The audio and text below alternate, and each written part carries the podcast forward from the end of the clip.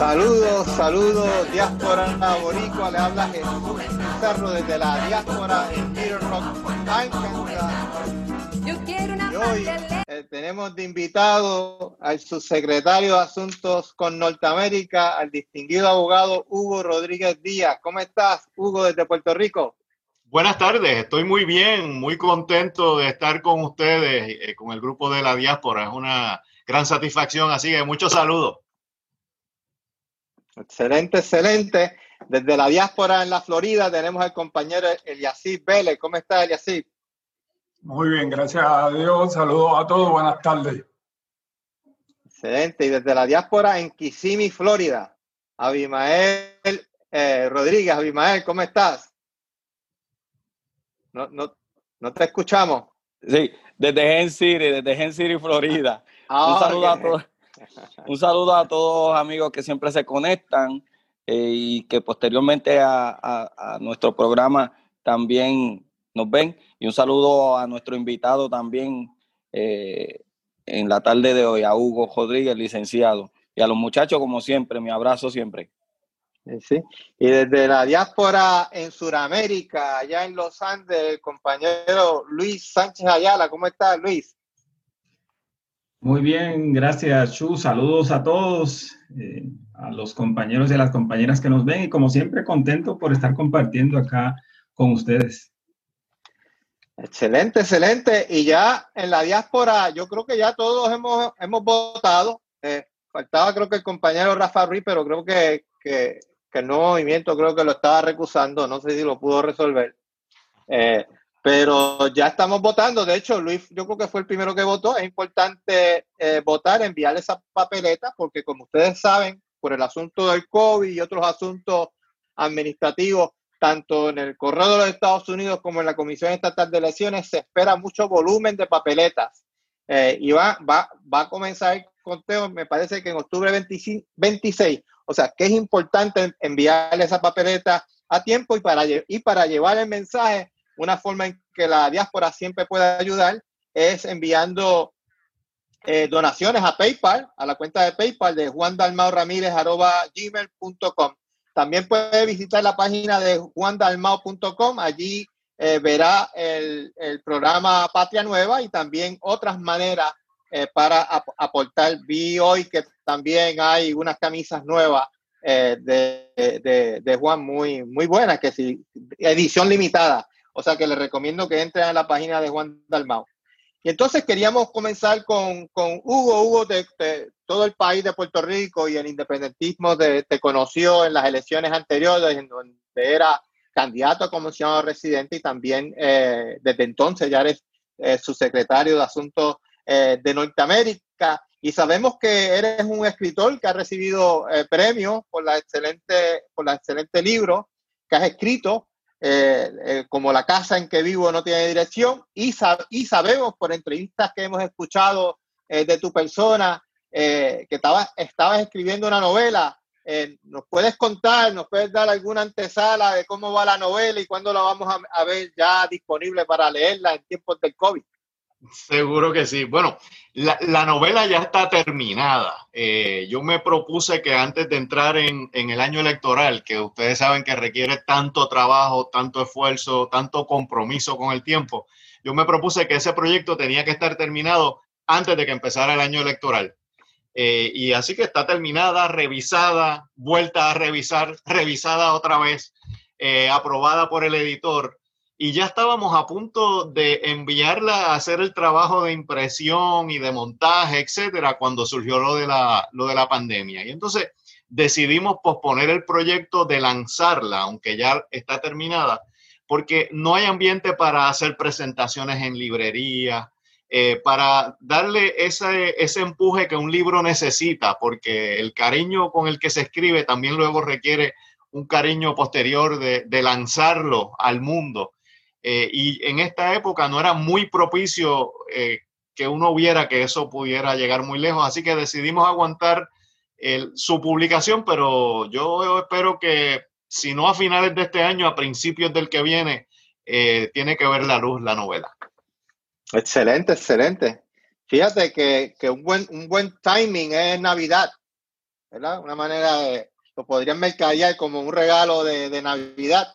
Pues, pues si, si supieras que el primer libro yo lo publiqué en septiembre, fue estratégicamente porque en aquella época se daba en Puerto Rico una actividad que se llama el Festival de la Palabra, que ya no se, ya no se hace. Y yo quería que saliera justo antes del Festival de la Palabra, que era en septiembre. Y entonces de, tuvo éxito mucho en el Festival de la Palabra, pero una cosa que me sorprendió bastante es que en Navidades, en las librerías que llevan esos conteos, se mantuvo como uno de los libros más vendidos en esas Navidades. Ah, qué bueno, qué bueno. Excelente. Bueno, eh, la primera eh, pregunta que tenemos para ti, Hugo, para nosotros también educar, educarnos, es, conocemos el rol eh, del secretario de, Norteamérica a través de, ¿verdad? de, Manuel Rodríguez Orellana, ¿verdad? Lo veíamos así, y queremos saber, ¿verdad? ¿Cuál es el rol primario, ¿verdad? Tenemos, asumimos una serie de cosas, pero quisiéramos saber de, de, tu parte, ¿cuál es el rol primario eh, del secretario de Asuntos de Norteamérica. Bueno, Puerto Rico es una colonia de los Estados Unidos, ¿verdad? Eh, fuimos colonia de España en otra época, pero en este momento somos colonia de Estados Unidos. Por lo tanto, un partido como el nuestro, el Partido Independentista Puertorriqueño, cuyo rol principal, cuya razón de existencia primaria es lograr la descolonización y la independencia de Puerto Rico, pues nosotros entendemos que tiene que haber una secretaría que se dedique a mantener un seguimiento y unas relaciones con los círculos de poder de los Estados Unidos. Por eso se le llama de Norteamérica, por la ubicación donde está Washington, ¿verdad? Por la ubicación donde están los círculos de poder en donde este tipo de cosas eh, se discutiría. Y el rol de nuestra secretaría, además de que a través de Manuel Rodríguez Orellana se han cultivado unas relaciones a través de décadas en el Congreso, en distintos eh, eh, ayudantes. Esas relaciones tienen, son unas puertas que uno toca cuando llega el tema o algún tema de discusión que es pertinente para Puerto Rico, sea un proyecto de estatus, sea un proyecto económico. Eh, cuando hay algún proyecto que uno que no ha incluido el estatus y que uno entiende que hay que vincularlo con el estatus, eh, y puedo mencionarte específicamente en el 2015 se hicieron unas vistas que en su origen, cuando estaba ya avisorándose la gran crisis económica de Puerto Rico y de que no se iban a pagar los bonos, era la crisis económica. Y nosotros en un viaje que hicimos Manuel y yo, y que tocamos esas puertas que, como te dije, son relaciones que él ha cultivado de mucho tiempo, se hicieron unas vistas que ya no eran meramente la crisis económica, sino la crisis económica y su relación con el estatus de Puerto Rico. Y ese es el tipo de trabajo que se hace en esa secretaría. Excelente, excelente. Eh, yo asumo que si en el próximo plebiscito eh, gana el no, eh, tu trabajo va a ser más fácil. Yo estoy asumiendo eso. ¿Nos pudieras decir, además de esa razón, ¿por qué hay que votar que no en el próximo plebiscito, que no a la, anexión? Yo creo que hay varias razones, eh, Jesús. La primera, lo que está planteado en una pregunta de si tú quieres convertir a Puerto Rico en un Estado, indefectiblemente es si tú quieres dejar de ser puertorriqueño para subsumirte en una cosa distinta como nación. Si tú quieres dejar de ser como nación, la nación puertorriqueña para imbuirte en la nación norteamericana. Y yo creo que esa es el primer, la primera razón para votar que no. Los puertorriqueños tenemos una vocación a perpetuarnos como pueblo, a perpetuarnos como nación. Eh, fíjate que aquí han habido intentos de asimilación a través del idioma, eh, intentos de asimilación a través de las dependencias económicas y a través de un sinnúmero de mecanismos y este pueblo ha resistido esos intentos de asimilación. Así que la primera razón es porque los puertorriqueños queremos seguir siendo puertorriqueños. La segunda razón es porque la estadidad no es un proyecto de desarrollo ni un proyecto económico para el pueblo puertorriqueño. Si ustedes analizan cuál es el ofrecimiento que hacen los líderes de la estadidad, van a ver el único ofrecimiento es un ofrecimiento de aumentar las dependencias. Si hoy recibimos X cantidad en cupones o X cantidad en programas Y yo no quiero aquí hacer juicios de gente que realmente lo necesita, ¿verdad? Ese no es, ese no es mi oración. Pero ellos lo que prometen es que entonces sería el doble, el triple lo que nos mandarían. Pero no hay un ofrecimiento de desarrollo económico. Es decir, sería como convertir a Puerto Rico en el rey de la dependencia. Yo he escuchado desde que soy muy joven que Mississippi es el estado más pobre de la Unión y vive con unos niveles eh, eh, bien por debajo de otros estados. ¿Qué ha hecho la estadidad para sacar a Mississippi de la pobreza? Lo mismo que haría por Puerto Rico. Nada, porque sumir a Puerto Rico en la dependencia no puede ser la aspiración ni el proyecto de los puertorriqueños. Y en tercer lugar, hay que votar no, porque los que afirmamos que la descolonización de Puerto Rico tiene que darse a través de la consecución de la soberanía y de la independencia, es totalmente incompatible eso con votar con la estadidad. El proyecto de nosotros es el opuesto a la estadidad. Así que por esa razón también hay que votar que no. Creo yo que esa, a grosso modo, y podríamos seguir añadiéndole subrazones, ¿verdad? Si se quiere llamar así, eh, según vayamos elaborando, pero creo que esas son las tres principales a juicio mío. Excelente, excelente. Quisiera preguntarle al compañero Luis Sánchez, que a mí me parece que fue de los primeros que votó que no en el plebiscito eh, Luis, ¿cuál fue la razón tuya principal para, para votarle que no a la, a la anexión desde, desde, los Andes en Colombia? Pues sí, Chu, eh, pues nosotros, como estamos por acá un poco más lejito, pues nos tocó votar primero para, para que pudiera llegar a tiempo. Y efectivamente yo voté que no, eh, principalmente por lo, que, por lo que menciona Hugo. la segunda razón que da Hugo y es que eh, yo entiendo y estoy convencido de que la estadidad y tal cual la están ofreciendo y se la están imaginando, por, por no utilizar otra palabra, eh, los líderes y las lideresas allá en Puerto Rico eh, no es un proyecto para el desarrollo de Puerto Rico. Yo ayer estaba viendo el debate entre los candidatos y la candidata a la gobernación. Y a mí me dio vergüenza ajena cuando escuchaba a Pierluisi diciendo que lo que él iba a hacer y lo que él proponía era buscar más fondos. Pero es que ese no es la, porque es que ahí no hay una propuesta en términos de cuál va a ser la apuesta del pueblo de Puerto Rico y de Puerto Rico para mejorar la producción, para, hacerse, para hacernos más productivos, para hacernos energética y en términos alimenticios independientes. Ahí no hay nada de eso y la estabilidad no ofrece eso. Y la estabilidad que ellos están eh, eh, imaginando no es para eso. Y por lo tanto, lo que, y como bien lo menciona Hugo, lo que están ofreciendo, lo cual a mí me, me da mucha pena, me da vergüenza ajena y me da mucha pena, eh, lo que están ofreciendo es perpetuar a Puerto Rico y a los puertorriqueños y a las puertorriqueñas como unos mendigos. Y a mí eso es, eso es una razón indigna eh, para, para eh, ofrecer una fórmula como la estabilidad. Eh, y, por esa razón y muchas otras, como, como mencionaba Hugo, que podemos traer a la mesa, a mí me parece que en, en ninguna persona le debe caber duda alguna de que eh, hay que votar que no, porque nosotros como puertorriqueños, como puertorriqueñas y como seres humanos dignos no podemos prestarnos para justamente representar eh, lo que no somos, un pueblo de mendigos, de arrodillados, que no podríamos eh, valernos por nosotros mismos y no tendríamos posibilidad de, de hacer otra cosa que no sea extender la mano para que nos den. Excelente, excelente. De hecho, de las de las camisas que tiene Juan a la venta, edición limitada, eh, eh, mi favorita es la que eh, es la del mensaje a Pierluisi, que le dice, pues yo esperaba más de ti, porque Pierluisi anda con eso, no, no en el debate de, de ayer, que fue muy importante, porque era el asunto sobre la pobreza, sino en uno de los debates que ellos no han faltado, porque han faltado la gran mayoría, y a mí me encantó esa frase de, frase de Juan. Entonces, quería preguntarle a Abimael, ¿ya votaste y si votaste, ¿por qué tú votaste que no a la anexión?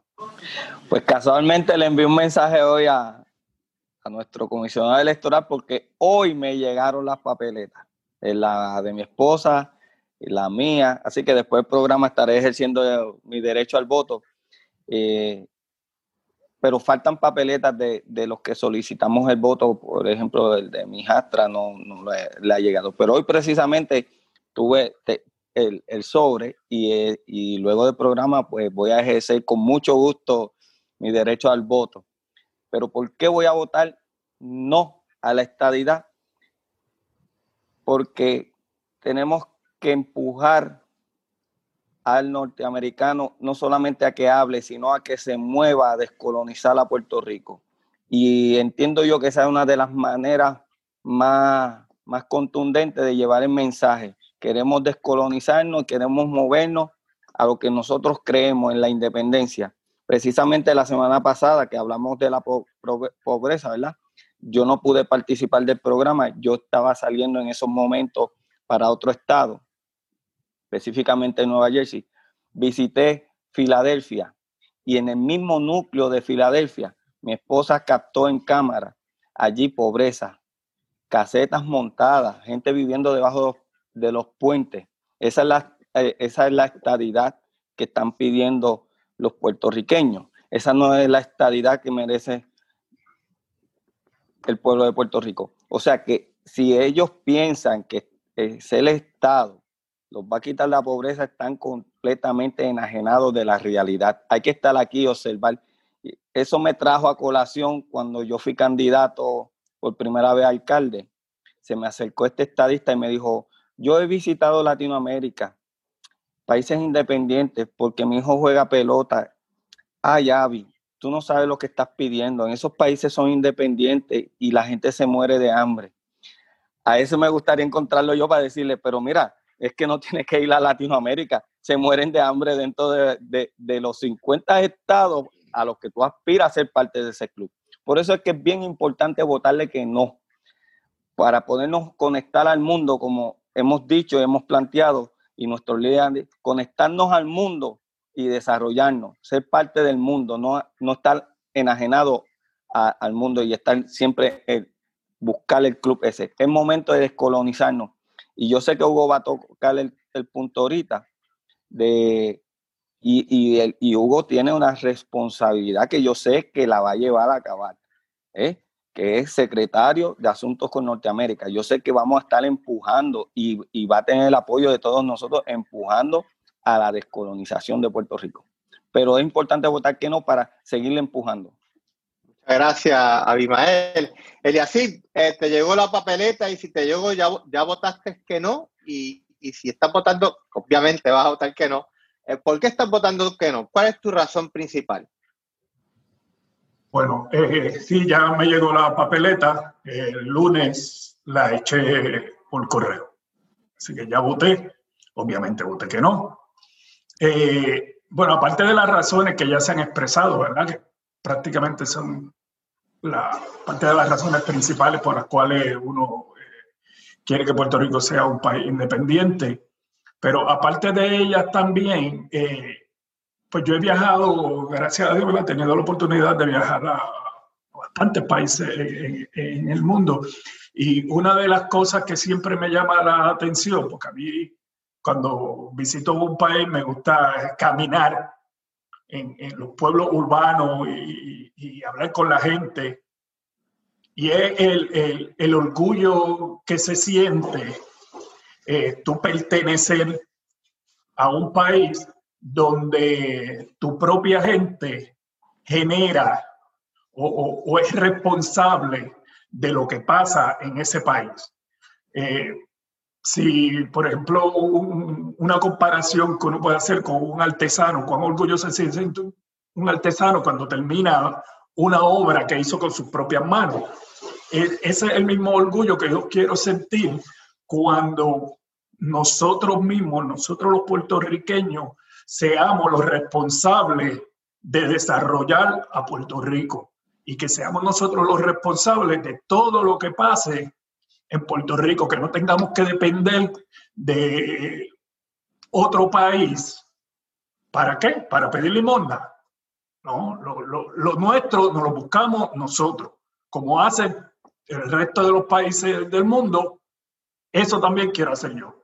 ser el responsable de lo que pase en mi país. Excelente, excelente. Y yo creo que tenemos una, una oportunidad de oro, porque fíjate que en el 2012 se derrotó a Lela. Y ahora tenemos una oportunidad de oro para derrotar la estadidad y eliminar ese argumento de que la mayoría de los puertorriqueños favorecen eh, la estadidad. Se elimina ahora, en menos de tres semanas. Y también, que es la pregunta que tengo para Hugo, eh, las congresistas Nidia Velázquez y Alessandría Ocasio Cortés presentaron el Puerto Rico Self Determination Act del 2020 eh, para eh, que abre, que podría abrir la oportunidad de comenzar unas discusiones parecidas a las que hubo en el año 1989. ¿Cuál es tu opinión sobre esa pieza legislativa y cuál es el plan del PIB si es que ya existe algún plan eh, sobre esa pieza legislativa? Cómo no. Antes de contestarte la pregunta, déjame coincidir con lo que acaban de decir los compañeros.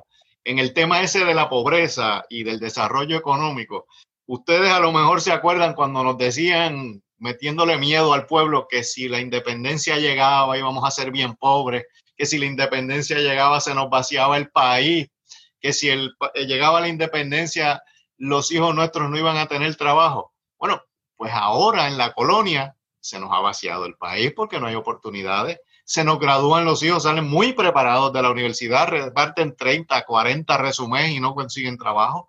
Tenemos una pobreza en donde 6 de cada 10 puertorriqueños hábiles para trabajar no lo hacen eh, más de la mitad de la población vive de ayudas y de dependencia. O sea, todos esos miedos se han materializado ahora. Y cuando usted ve la promesa de los estadistas, es una promesa de más pobreza. Y te voy a dar el la. Cuando meten la cuña de las contribuciones, ahí tú ves la revelación de que es una promesa de, de, pobreza cuando te dicen, pero no se preocupe nadie por las contribuciones, porque es que vamos a estar en un nivel de pobreza que ustedes casi nadie va a pagar contribuciones. ¿Quién quiere vivir en un nivel de no pagar contribuciones? Y eso lo que quiere decir es que ni siquiera llegué al umbral de la planilla. Ojalá yo tuviera que pagar cientos de miles de dólares en una contribución. ¿Por qué? Porque eso quiere decir que fui bien próspero. O sea, pero si tú le dices al pueblo, no te preocupes que no vas a pagar contribuciones, le estás diciendo, así de pobre vas a ser. Y por el otro lado, los mecanismos de la independencia son necesarios para desarrollarnos. El poder de hacer tratados, el poder de imponer eh, algunas protecciones a nuestra producción agrícola, industrial y comercial. Eh, son cosas inherentes a la soberanía y que Puerto Rico en este momento no puede ejercer. Así que déjenme empezar por coincidir con, con lo que ustedes dicen en relación a la pobreza y el desarrollo económico. En relación al proyecto congresional que tú traes, el PIB, como tú sabes, el mecanismo de preferencia para descolonizar a Puerto Rico es una asamblea de estatus. Ese mecanismo lo que plantea es que las, los defensores de cada fórmula se reúnen, hacen el diseño de las fórmulas y ese grupo de cada fórmula va y negocia con el Congreso cuál es el contenido alcanzable y realista. Eh, y una vez se hace esa negociación, se trae la votación al pueblo para que el pueblo pueda escoger entre alternativas descolonizadoras, pero que además las promesas no sean fantasiosas, ¿verdad? Sean ya negociadas. Ese es nuestro mecanismo de preferencia. Eso no quiere decir que nosotros nos cerramos a otros mecanismos en donde haya diálogo y en los cuales se involucre al Congreso.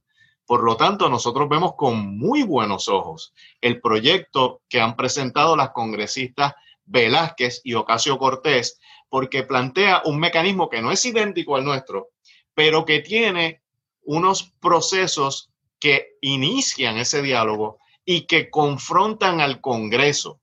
Y a mí me parece que esa es la parte importante, que el proyecto obliga a que el Congreso se confronte con la situación y tenga que responder en relación a las distintas eh, alternativas. Antes de las elecciones, eso no va a haber vistas públicas, ahora no hay ninguna clase de ambiente en el Congreso para eso, pero ustedes pueden estar seguros que nosotros eh, vamos a participar de todas las vistas. Dicho sea de paso, nosotros hemos sostenido conversaciones y comunicaciones escritas, obviamente privadas, mucho antes de que esto ocurriera, igual que habíamos tenido comunicaciones privadas con el congresista Luis Gutiérrez previo a la presentación del proyecto que él eh, presentó hace un par de años, el 900. Eh, o sea que, que, el PIB hace sus movidas y tiene sus contactos para, para participar de esos procesos. Y cuenten ustedes con que eso va a ocurrir cuando el proyecto tenga el curso que tenga que tener, que como todos sabemos no va a ser antes de las elecciones porque ningún congresista tiene su mente puesta en eso en este momento. No, excelente, excelente. Y, y, antes de las elecciones el tema que tenemos es eh, derrotar la estabilidad porque entonces se nos va a hacer más fácil, se te va a hacer más fácil, Hugo, yo asumo esa conversación porque ya vas a tener la evidencia de resultados electorales rechazando el ELA rechazando la, eh, eh, la estadidad. Entonces quería ir a los, a los, a los, a los comentarios de, de, de, mis compañeros. Luis, ¿tienes alguna pregunta sobre el tema de, de del Self-Determination Act o algún comentario, Luis? Sí, es que eh, yo ahí coincido pues con lo que menciona Hugo, y es que me parece que es un proyecto que tiene una gran utilidad eh, pues tendríamos que esperar eh, su curso en el Congreso, pero la, utilidad que le veo es en el sentido de que eh, enfrenta y confronta al Congreso para de una vez y por todas que ellos digan de forma real qué es lo que están dispuestos a ofrecer. Porque la estadidad esta que yo a la que me estaba refiriendo hace un, momento de que la gente y sobre todo el liderato del Partido Nuevo Progresista eh, vende no es exactamente la estadidad que el Congreso de los Estados Unidos va a estar dispuesto a ofrecer.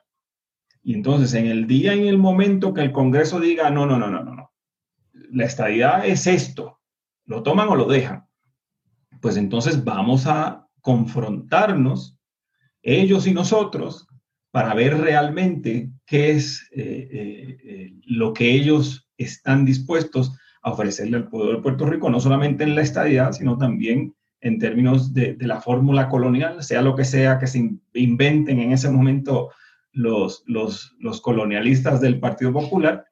Eh, y a su vez, también en el caso de la independencia, pues el Congreso dirá, esto es lo que estamos dispuestos a ofrecer.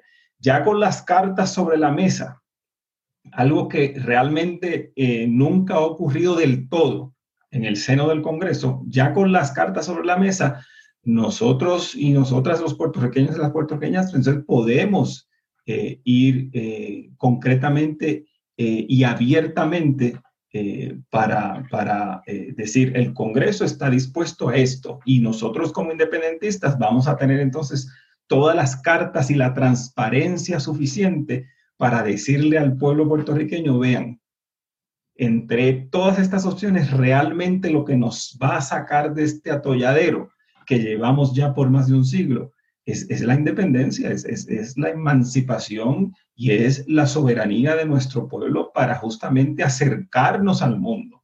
Lo que no nos hace antiamericanos, lo que nos hace es pro puertorriqueños. Eh, y yo creo que este proyecto tiene un gran potencial eh, para, para, para eso. Excelente, excelente. Antes de entrar al tema de relaciones internacionales, quería preguntarle a Abimael y a, y ¿tienen alguna pregunta o comentario sobre el plebiscito y el, Puerto Rico Self-Determination Act? Eh, Abimael. Es interesante, eh, se mencionó ahorita, ya se derrotó el ELA, vamos a derrotar la estadidad, ¿verdad?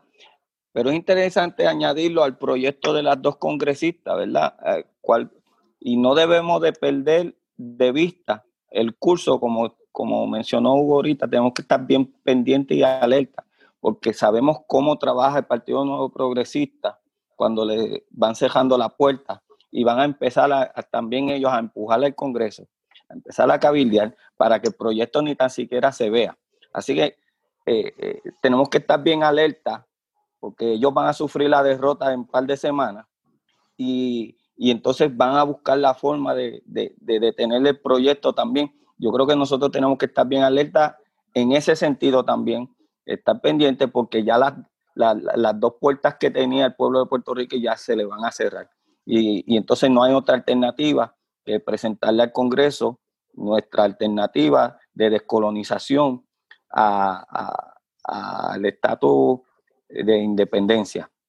Y entonces ahí nuestro licenciado Hugo va a tener mucho trabajo, pero claro está, con el apoyo de todos nosotros y de los líderes del Partido Independentista, va a tener mucho trabajo, pero va a tener también nuestro apoyo. Y, ese es el comentario que, que, en estos momentos quería hacer sobre el asunto del proyecto en el Congreso. Excelente, excelente. así ¿algún comentario, pregunta? Un comentario breve. Estoy de acuerdo mucho con lo que dijo este, Luis. Eh, yo creo que lo más importante desde mi punto de vista es forzar al, Congreso a, expresarse. Expresarse, porque nosotros en, Puerto Rico podrán seguir haciendo plebiscitos, todo lo que quieran, pero mientras no haya un compromiso del Congreso, recuerda que eh, el estatus de Puerto Rico es una ley, así que el Congreso es el que la puede cambiar. Así que yo creo que eso es lo más importante de, este proyecto, es empujar al Congreso a, que se exprese y a que se comprometa. Excelente, excelente. Entonces queríamos eh, hablar también sobre eh, pues, las relaciones internacionales. Sé que sabemos que eh, tu posición y tu enfoque son las relaciones con el imperio, pero también nos pudieras hablar, sabemos que pues, Rubén Berrío hace un trabajo a nivel internacional a través de la, de la Internacional Socialista y a través de, la, de los diferentes eh, organismos eh, que participa el PIB. ¿Nos pudieras dar algún algún estatus de cómo van las relaciones internacionales eh, de Puerto Rico, del, del, PIB con otros, con otros países? Pues claro que sí. Mira, es importante que el enfoque de la lucha por la independencia que afuera de los Estados Unidos se entiende perfectamente bien, en el sentido de que somos una nación diferente a los Estados Unidos, se enfoque de esa misma manera también en Estados Unidos y para eso nos sirve los foros internacionales. Es decir, el problema de Puerto Rico es un problema de descolonización, es un problema entre dos naciones que tienen que sentarse y resolver ese problema. El problema de Puerto Rico no es un problema de una minoría que carezca de derechos civiles dentro de los Estados Unidos. Ese no es el problema. Es un problema de descolonización de una nación. En los foros internacionales siempre hemos encontrado ecos y, y, tuve el privilegio de acompañar a Rubén y a Fernando en la última cumbre de la Internacional Socialista en el 2017. Antes, los foros internacionales había que pasar un gran trabajo para que aprobaran resoluciones en favor de la causa de la descolonización e independencia de Puerto Rico, desde la ONU, la Internacional Socialista, las, distintas organizaciones. Ahora tenemos apoyo en, esas, en la CELAC, en la COPAL, en la CEPAL. Y, la pregunta es por qué eso ha cambiado y ahora es más fácil obtener ese apoyo porque hubo una época en que los intereses de los Estados Unidos, cuando estaban en plena Guerra Fría, no les interesaba que Puerto Rico se independizara, no les importaba o no les interesaba tener un proceso de descolonización y hacían múltiples gestiones para bloquear esas resoluciones, ya fuera en la, en la Internacional Socialista o en la ONU. Esa posición, según los Estados Unidos, se han dado cuenta que sus intereses no son contrarios necesariamente a la independencia. Esa posición de Estados Unidos ha ido variando. Ahora todas esas resoluciones en la ONU, en la Internacional Socialista, en la CELAC, se dan prácticamente por unanimidad y sin que los Estados Unidos ejerzan presión para detenerlo. Y yo creo que eso es importante porque eso te manda un mensaje.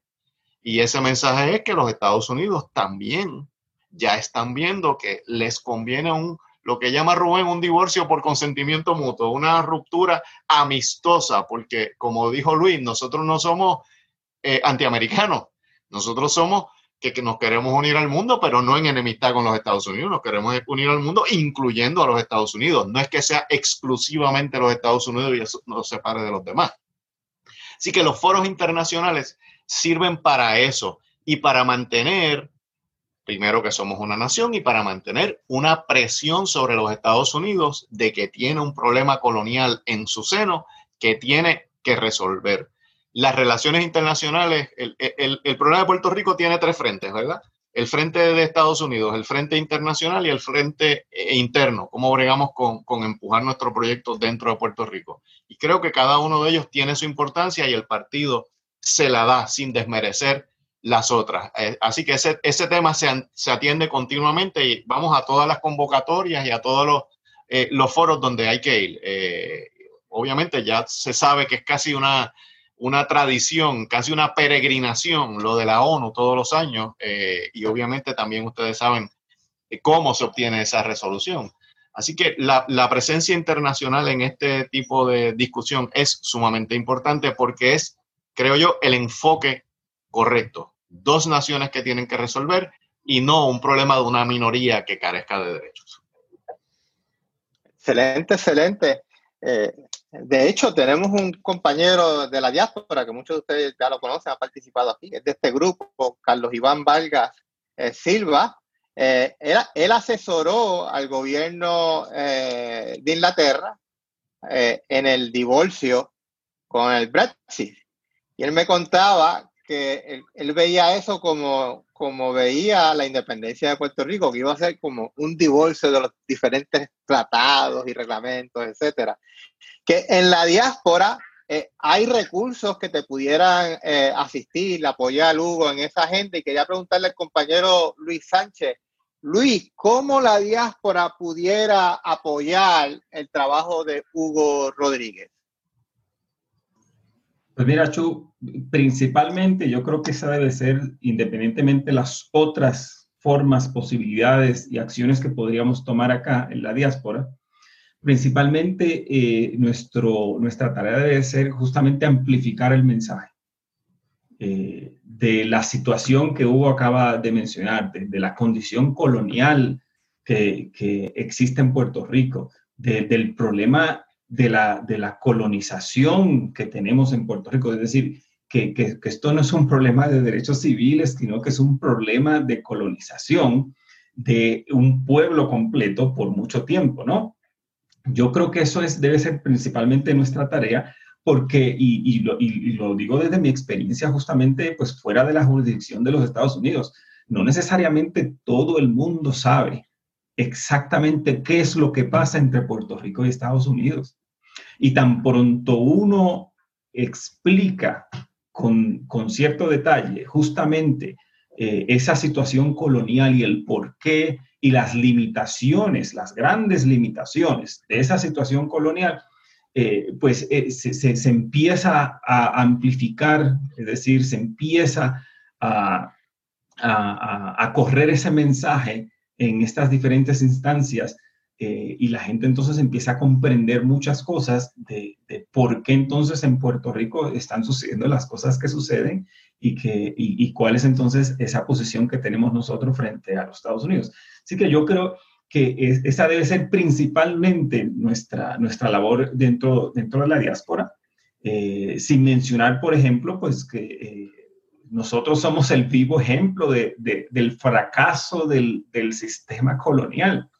Nosotros ya hemos mencionado en varias ocasiones en, este, este foro eh, que muchos de nosotros estamos fuera no es porque quisimos estar afuera, es porque, la colonia nos expulsó, como decía Hugo. Eh, pues uno trata de, buscar oportunidades y el sistema colonial tan limitado que no ofrece ninguna posibilidad de desarrollo real económico para la isla, eh, no nos permite justamente poder desarrollarnos en el lugar que quisiéramos estar, que es Puerto Rico. Eh, y por eso, pues nosotros pues, nos hemos tenido que ver en la penosa situación de, emigrar y, buscar eh, mejores oportunidades en, tierras extrañas, que obviamente muy agradecidos.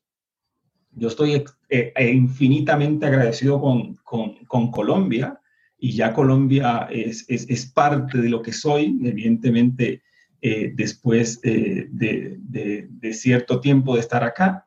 Eh, pero entonces eso jamás y nunca va a quitar eh, eh, que yo sigo siendo puertorriqueño y que el hecho de que estoy acá es justamente por ese sistema colonial que ha sido un fracaso rotundo. Así que a través de nuestro ejemplo y a través justamente de las actividades de educación que nosotros podamos tener, es que desde mi punto de vista la diáspora puede colaborar eh, en todos estos escenarios. Muy bien, muy bien, eh, Luis. Eh, Hugo, te invito a que veas el primer programa que tuvimos y vas a escuchar que prácticamente el acento de Luis era, era colombiano. En un momento dado pensé que lo habíamos perdido y tuve que dar fe que yo lo conocía desde, desde hace prácticamente casi 30 años. Eh, pero ya, ya ha rescatado su acento eh, puertorriqueño. Entonces quería preguntarte, Hugo, eh, ese trabajo que hace... semanalmente lo, lo, lo, cambio, semanalmente. Ah, es, tremenda habilidad, es tremenda habilidad. Entonces te, quería preguntar, ¿verdad? Ese trabajo de, ¿verdad? de explicar lo que es Puerto Rico a la gente, nosotros, ese trabajo pequeño nosotros bueno, lo hemos venido haciendo, pero no de manera eh, coordinada. Y te, y te pregunto como una idea, ¿qué pudiera estar haciendo la diáspora alrededor de, no tan solamente de los Estados Unidos, sino alrededor del mundo para apoyar eh, tu agenda de trabajo y la agenda del PIB eh, en relación a, los asuntos de Norteamérica y, la, y las relaciones internacionales? Pues yo pienso que en Estados Unidos particularmente se haría de una forma y fuera de Estados Unidos creo que de otra. Y, te voy a explicar por qué. Las veces que yo he estado e, en Estados Unidos, en Washington específicamente, eso que yo acabo de, decir, de explicar, que esto es un problema de nacionalidades, que Estados Unidos a lo que se enfrenta es a eso. A veces he encontrado en congresistas que quieren simpatizar con Puerto Rico eh, una actitud un poco paternalista eh, en el sentido de que, bueno, pues si yo les doy el voto presidencial, ustedes estarían igual, o si yo les doy tal cosa, ustedes estarían igual. Y cuando uno le explica, mira, no, es que, es que es otra cosa, es que por los puertorriqueños somos una nación diferente, es que lo que yo estoy buscando no es eso. Lo entienden fácilmente porque el pueblo norteamericano es un pueblo que vive muy orgulloso de su nacionalidad. Eh, y por lo tanto, yo creo que en los Estados Unidos a veces nos confrontamos con una actitud que quiere ser simpática para nosotros, que quiere ser paternalista para nosotros, pero que es el enfoque erróneo. Eh, y que pienso yo que ha sido el movimiento estadista el que ha tenido un éxito en tratar de plantearlo con ese enfoque. Mira, esta minoría tiene un problema de derechos civiles, este, esta minoría tiene una carencia de democracia y creo que en la medida en que la diáspora no se deje seducir por ese mensaje simpaticón eh, y mantenga la vela enfocada a cuál es el verdadero problema, educamos al pueblo norteamericano, eh, que obviamente no va a estar dispuesto a echarse en su seno a una nacionalidad distinta a la de ella y con una vocación de no renunciarla nunca, porque eso es lo que ha pasado con grandes potencias. Se echaron en su seno a distintas nacionalidades y sabemos lo que pasó. La Unión de Repúblicas Socialistas Soviéticas, sabemos lo que pasó. Lo que está pasando eh, con eh, Cataluña en España, lo que está pasando con la frontera norte de Estados Unidos en el Quebec. O sea, los Estados Unidos ese mensaje lo pueden entender claramente. En el plano de la diáspora que no es en los Estados Unidos, creo que Luis eh, dio en el clavo porque ahí hay mucho desconocimiento en lo que es Puerto Rico. Eh, obviamente, cuando un puertorriqueño le habla a un hermano latinoamericano, es mucho más fácil que esas raíces, que ese pasado común, que esa historia que nos hermana, eh, los haga identificarse y entender mejor el problema pero sin duda hay que mantener eh, eh, eh, el problema a flor de piel, porque es muy fácil caer en la tentación de lo otro. Así que yo creo que el enfoque que uno le tiene que dar como independentista no debe variarse, debe seguir siendo el de, mira, esto es un país invadido, una nacionalidad que pulsa por no rendirse y la forma de resolverlo es con la descolonización. No es otra manera de resolverlo. Y yo creo que la diáspora tiene un gran poder en poder llevar ese mensaje eh, a los distintos foros o a los distintos círculos en donde, en donde se manejen, porque a veces la gente de buena fe, y cuando digo la gente me refiero a algún congresista,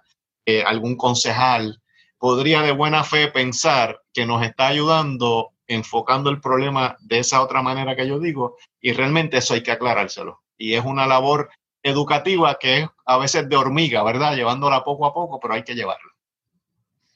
Así es, así es. Ahora quisiera ver si hay eh, preguntas de mis compañeros. Eh, ¿tienes alguna pregunta o comentario? Es importante recalcar eh, esa línea que, Hugo lleva, ¿verdad? Que no es un problema de derechos civiles de una minoría, sino que es de nación a nación. Eh, eh, es importante que cuando estemos hablando esos asuntos acá en Estados Unidos con hermanos puertorriqueños que, han emigrado, ¿verdad? Por, por, por X o Y razón, eh, recalcarle que el problema de Puerto Rico de estatus no es porque somos una minoría dentro de, una nación, de, la nación de Estados Unidos, sino que es un problema de nación entre nación y que hay que buscarle una solución y que nosotros creemos en la independencia y nos vamos a mantener firmes en la independencia porque sabemos que ese es el, camino correcto para, nuestro, para nuestra patria, para nuestro país. Excelente, excelente. Y saludamos al compañero desde Nueva York, eh, Eric Ramos Rodríguez. Eric, eh, ¿cómo estás? Estamos muy bien, muy bien. Buenas eh, noches. Sí, sí, y quería, quería estar aquí porque no he fallado en ninguno de estos días por Acondalmao y si, si fallaba me, no me lo perdonaba. No, no te, lo, no te, lo, iba a perdonar yo si fallaba. Sí, Un saludo, Eric. Sí, sí. Fíjate, no me, no me fallaste. Le había dicho a Hugo que tú siempre llegabas tarde. Y fíjate. bueno, este, eh, Eliasí, ¿tienes algún comentario o pregunta sobre el tema? Eh, yo quería recalcar un poco, era eh, eh, cuando uno se, se identifica acá en Estados Unidos como puertorriqueño, este, una de las primeras cosas, si uno está hablando con un latino y, o con un americano, va a depender, si está hablando de política, ¿verdad? Eh, el, el latinoamericano rápido dice, ah, pero tú tienes la ciudadanía y el, y el americano lo ve como que, ¿sabes? Ya te dimos lo que querías. Entonces, ahí es cuando uno tiene que educarlo y a ambos decirle que ambos están equivocados. Yo, por lo general, la primera frase que le digo al norteamericano cuando me dice eso, yo le digo, sí, pero eh, yo no la pedí, me la impusieron. Y entonces ahí es que tú, que él se queda como que, eh, como que te la impusieron. O sea, para ellos eh, no están haciendo un favor. Entonces, pues uno tiene que poco a poco, como dice Hugo, como una hormiguita, llevar el mensaje uno a uno, persona a persona, para, Excelente, excelente. Entonces, eh, Eric, yo sé que, ¿verdad? Si hay, si hay algún comité en la diáspora que ha dado cátedra de cómo se debe apoyar al Partido Independentista, es el Comité del PIB en Nueva York, al que nosotros en, los diferentes debemos de alguna manera copiar esa fórmula ganadora del Comité del PIB de Nueva York. Eh, Eric, ¿qué otras maneras podemos desde la diáspora apoyar la agenda de Hugo eh, como secretario, como subsecretario de Asuntos de Norteamérica. ¿Qué, ¿Cuáles son tus recomendaciones? Sí, bueno, eh, primeramente, eh, después que uno asuma la, el, pues el, papel que nos tocó estando aquí en la diáspora, y entendiendo la necesidad y la importancia, yo tuve la maravillosa oportunidad de que casi llegando aquí, eh, en el, primer mes, mes y pico que estaba aquí, fui a un festival en el Parque Central y allí estaban los compañeros pipiolos del PIB de Nueva York. Inmediatamente me inserté, eso hace veintipico de años atrás. Y bueno, eh, esa, esa oportunidad no, no, la tienen otros compañeros alrededor de Estados Unidos, pues porque no hemos alcanzado tal vez un nivel organizativo. Aquí el nivel organizativo es histórico, porque pues sabemos que don Gilberto estuvo aquí en muchas eh, oportunidades y, el PIB de Nueva York ha estado organizado por distintos eh, años y en distintos periodos. Así es que eh, definitivamente hay que asumir el rol que tenemos que asumir. Y los independentistas de todos los lugares en donde hay un independentista en Estados Unidos tienen que buscar la manera de establecer núcleos, núcleos en donde puedan comunicarse entre sí, puedan discutir la situación, algo que a mí me impresionaba cuando llegué aquí y yo he sido medio ecuménico, que, me he mantenido eh, con, unas relaciones con distintas organizaciones, algo que me, que me impresiona del PIB aquí desde antes de yo tener la oportunidad de dirigir este esfuerzo, era el vínculo con Puerto Rico. O sea, nosotros nos, nos reuníamos a discutir sobre la situación de Puerto Rico y siempre, si había un lugar en donde tú podías actualizarte de lo que estaba pasando en Puerto Rico, era a través de las reuniones del PIB y uno estaba loco por ir. Y de esa manera tenemos que establecer esos núcleos y tenemos que comunicarnos con, el partido, con Hugo, con, el compañero Rodríguez Orellana, para, eh, para, para, para, concretizar esos núcleos. Y aquí pues ya lo tenemos y, y pues bueno. Eh, y, tienen, y de hecho tienen, tienen el domingo una actividad grande. ¿Nos pudieras hablar de esa actividad que tienen este domingo en Nueva York? Sí, eh, estamos invitando a los compañeros y compañeras eh, independentistas y, simpatizantes de, la lucha con la independencia, acompañarnos el próximo domingo, y disculpen los ruidos, pero estoy en la calle, este, a las 2 de la tarde. Eh, roguemos que no venga un, carro de bomberos por ahí, como bien típico de Nueva York. Eh, bueno, a las 2 de la tarde vamos a encontrarnos en el área donde está el monumento de José Martí, y están los monumentos de Simón Bolívar y, San Martín en el Parque Central. Hemos escogido ese lugar por razones simbólicas eh, para, para desde allí eh, juntarnos y hacer una actividad corta, presencial, este, porque creemos que no solo podemos quedarnos en, la parte virtual, que hemos preparado una, unos audiovisuales de lo más chévere sobre la historia del partido, sino que, queremos eh, proyectar energía y proyectar que, estamos vivos y que estamos comprometidos con Puerto Rico. Así que allí, en la Sexta Avenida y la calle 59, nos vamos a encontrar a las 2 de la tarde porque vamos a grabar eh, esa, esa actividad que luego vamos a transmitir a las 6 de la tarde. Lo estamos haciendo de esta manera porque eh, en esto del Internet siempre hay su, su, sus problemas y no queremos que la actividad se desluzca porque haya problemas con la transmisión y que cuando le va a dar play a algo se vea mal. Así que lo tenemos todo controlado y a las 6 de la tarde se va a transmitir a través de nuestros portales y le invitamos a verlo. Y entonces los que están aquí en Nueva York, a las 2 de la tarde los esperamos allí para celebrar los 74 años de historia continua, porque eso es lo grande. El PIB cumple 74 años pero son 74 años de, actividad continua. Hay, hay grupos, hay agrupaciones en, distintas partes del mundo que existen, pero ahí tienen periodos en que, en que se inactivan, etcétera. Nosotros hemos estado ahí al pie del cañón día tras día desde, desde aquel 20 de, de, octubre de 1946 y, y, pues esto es grande y tenemos que celebrarlo. Excelente, excelente, Eric.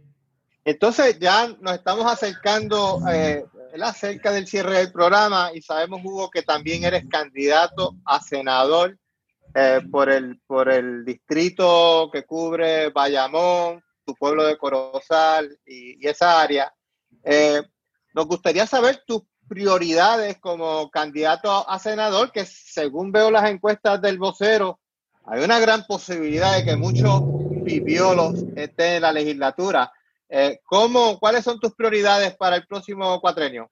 Bueno, la legislatura eh, o los candidatos a la legislatura somos los llamados a poner en vigencia el plan de gobierno que está impulsando el Partido Independentista Puertorriqueño, encabezado por nuestro candidato a la gobernación, Juan Dalmau.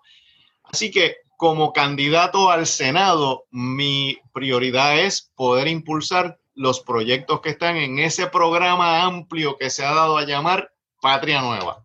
Pero en los temas que, que son para mí puntuales y urgentes, número uno es el de convocar la Asamblea de Estatus, de la cual hablamos al principio del programa, para poner en marcha un proceso serio de descolonización. En segundo lugar, me parece a mí que la parte del programa que se refiere a el medio ambiente y al cambio climático son agendas urgentes que hay que poner eh, en vigor desde la legislatura. En tercer lugar, el programa del, de gobierno del PIB que impulsa un plan de salud universal. Aquí yo no tengo que mencionar la quiebra del sistema de salud de Puerto Rico, la quiebra económica y la quiebra en eficiencia, ¿verdad? Que, que no funciona. Eh, y me parece también, por último, sin, sin, desmerecer los demás temas, pero ya que me preguntaste los más urgentes, eh, aquí hay que reformar de arriba abajo el sistema educativo. Nosotros tenemos un sistema educativo muy deficiente y obviamente todo sistema educativo tiene sus excepciones de excelencia, tiene sus excepciones de estudiantes que echan hacia adelante, pero la excepción no puede ser lo que distinga a un sistema educativo. El sistema educativo se tiene que reformar para, para que los recursos lleguen al salón, se tiene que reformar para que los estudiantes de educación especial reciban lo que necesitan. Eh, y yo creo que es un crimen nosotros posterguemos la educación del país de esa manera. Y por si fuera poco, creo que hay que impulsar el desarrollo económico con las poquitas herramientas que nos da la colonia en lo que llega a la independencia, que esa sí nos va a dar herramientas para impulsar más la, la, la, economía, pero el desarrollo económico tiene que trabajarse eh, urgentemente.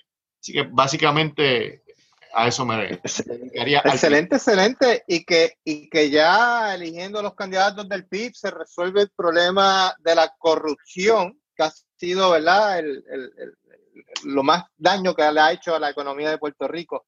Entonces, para, para ir cerrando, me gustaría recordarle a los, a los compañeros que me escuchan que pueden ayudar desde la diáspora a la campaña de Juan Dalmao eh, en, su, en su página de PayPal eh, Juan Dalmao Ramírez, arroba eh, Gmail. Eh, y entonces quería, para un, uno de cierre, escuchar del, del compañero Luis Sánchez. Luis, tus palabras finales.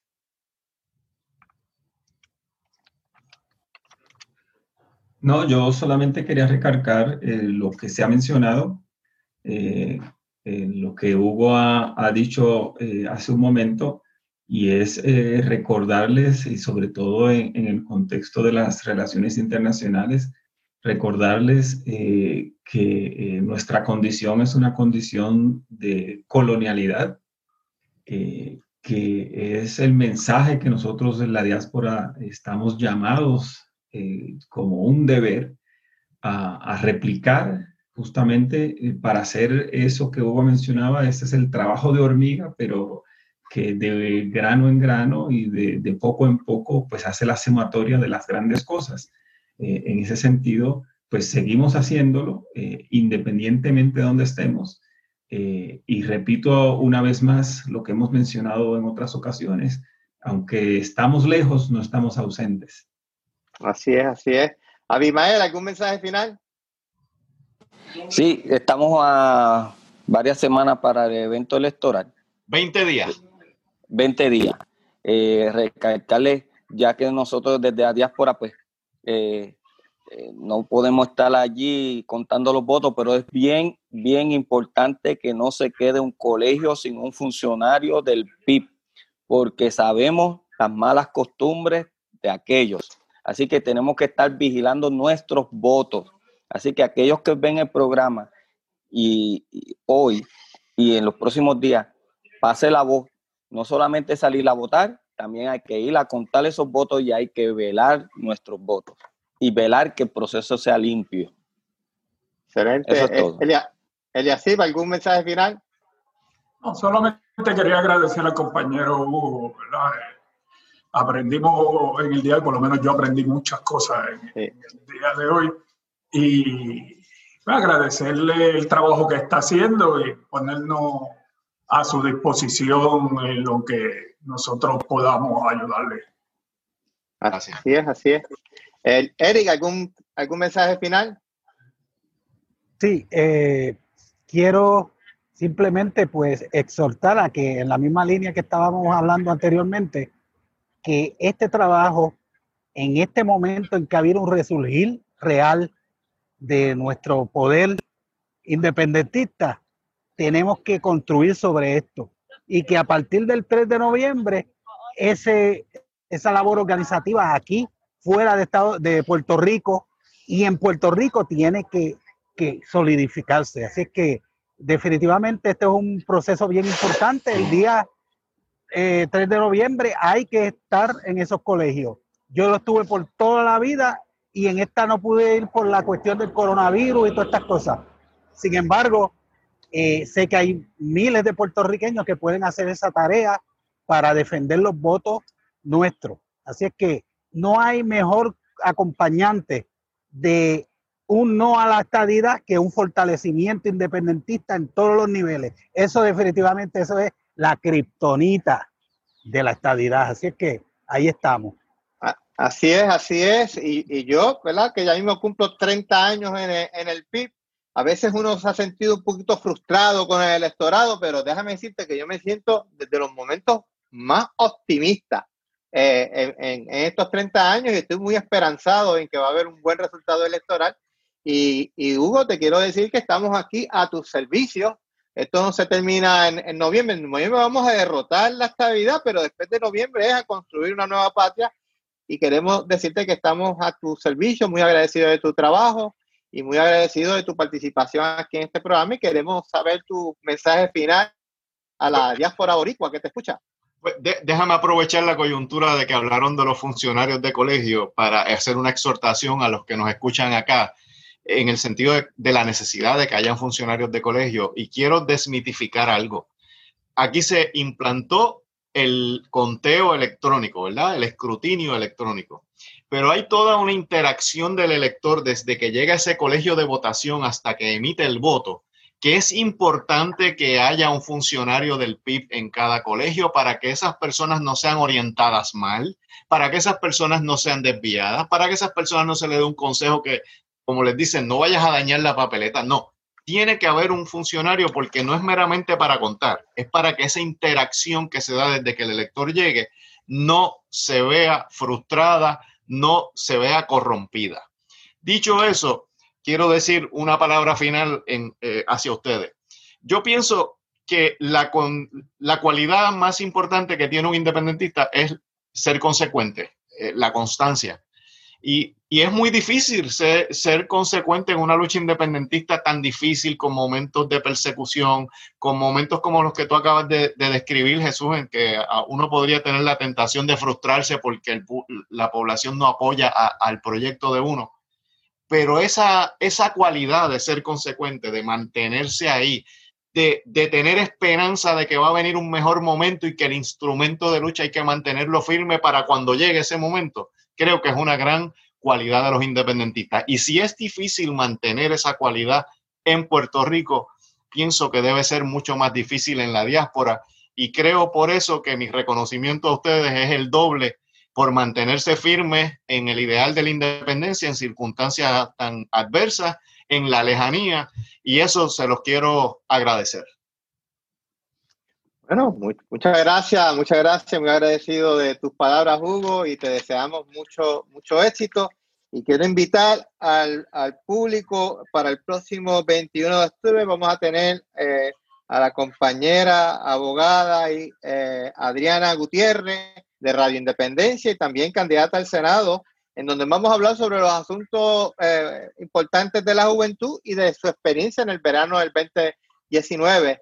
Entonces, pues eh, sería hasta la próxima semana a la lucha a la victoria. A la lucha a la victoria. A vivir con dignidad, Juan Dalmau, gobernador. Quiero una patria nueva,